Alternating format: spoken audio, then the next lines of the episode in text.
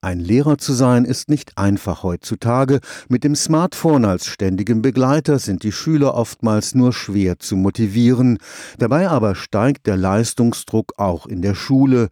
Da muss die zukünftige Lehrerin oder der zukünftige Lehrer schon besondere Steherqualitäten mitbringen, damit sie in der Berufspraxis nicht ganz schnell zerrieben werden.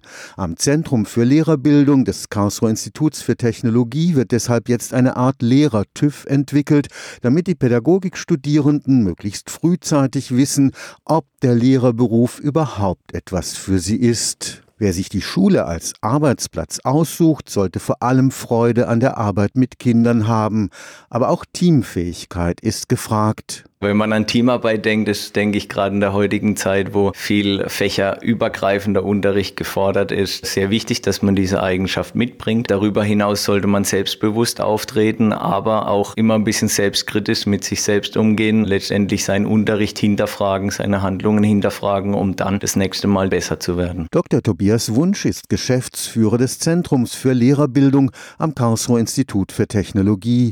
Dort entwickelt man in Zusammenarbeit mit der Pädagogischen Pädagogischen Hochschule Kriterien für die Eignung zukünftiger Lehrerinnen und Lehrer.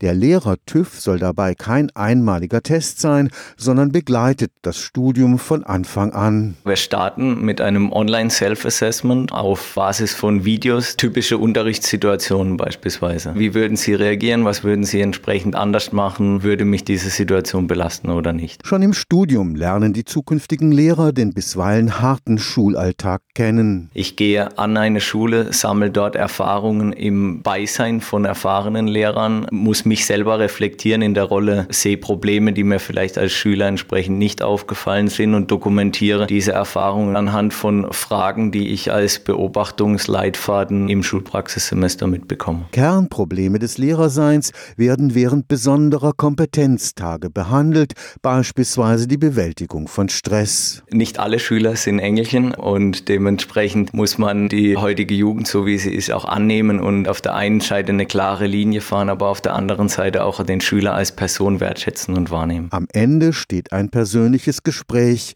Sollte sich herausstellen, dass eine Eignung für den Lehrerberuf nicht gegeben ist, ist das Studium dennoch nicht ganz umsonst gewesen. Wir werden im schlimmsten Fall auch Alternativszenarien überlegen, was eine geeignete Lösung wäre, um mit diesem vorhandenen Studiengang einen anderen Berufsweg einzuschlagen. Der Karlsruher Lehrertüv will nicht als zusätzliche Prüfungshürde verstanden werden. Letztendlich wollen wir was für die Studierenden schaffen, um zu reflektieren, ist der Beruf der richtige für mich. Wenn man Lehrer an der Schule sieht, dann wollen wir, dass wir glückliche und zufriedene Lehrer haben, die ihren Beruf mit Freude ausüben und nicht Lehrer, die 30 Jahre da sind, in dem System gefangen sind und sagen, ja, ich muss das jetzt machen, weil ich mich dortmals entschieden habe, dieses Studium aufzunehmen. Deswegen ist es uns sehr wichtig, den Studierenden Studierenden selbst was mitzugeben für ihre persönliche Reflexion. Ein Eignungsfeststellungsverfahren anhand von harten Kriterien zum jetzigen Zeitpunkt zu definieren, ist sehr schwierig. Deswegen eher eine Beratung hin zur Eignung für den Lehrerberuf. Stefan Fuchs, Karlsruher Institut für Technologie.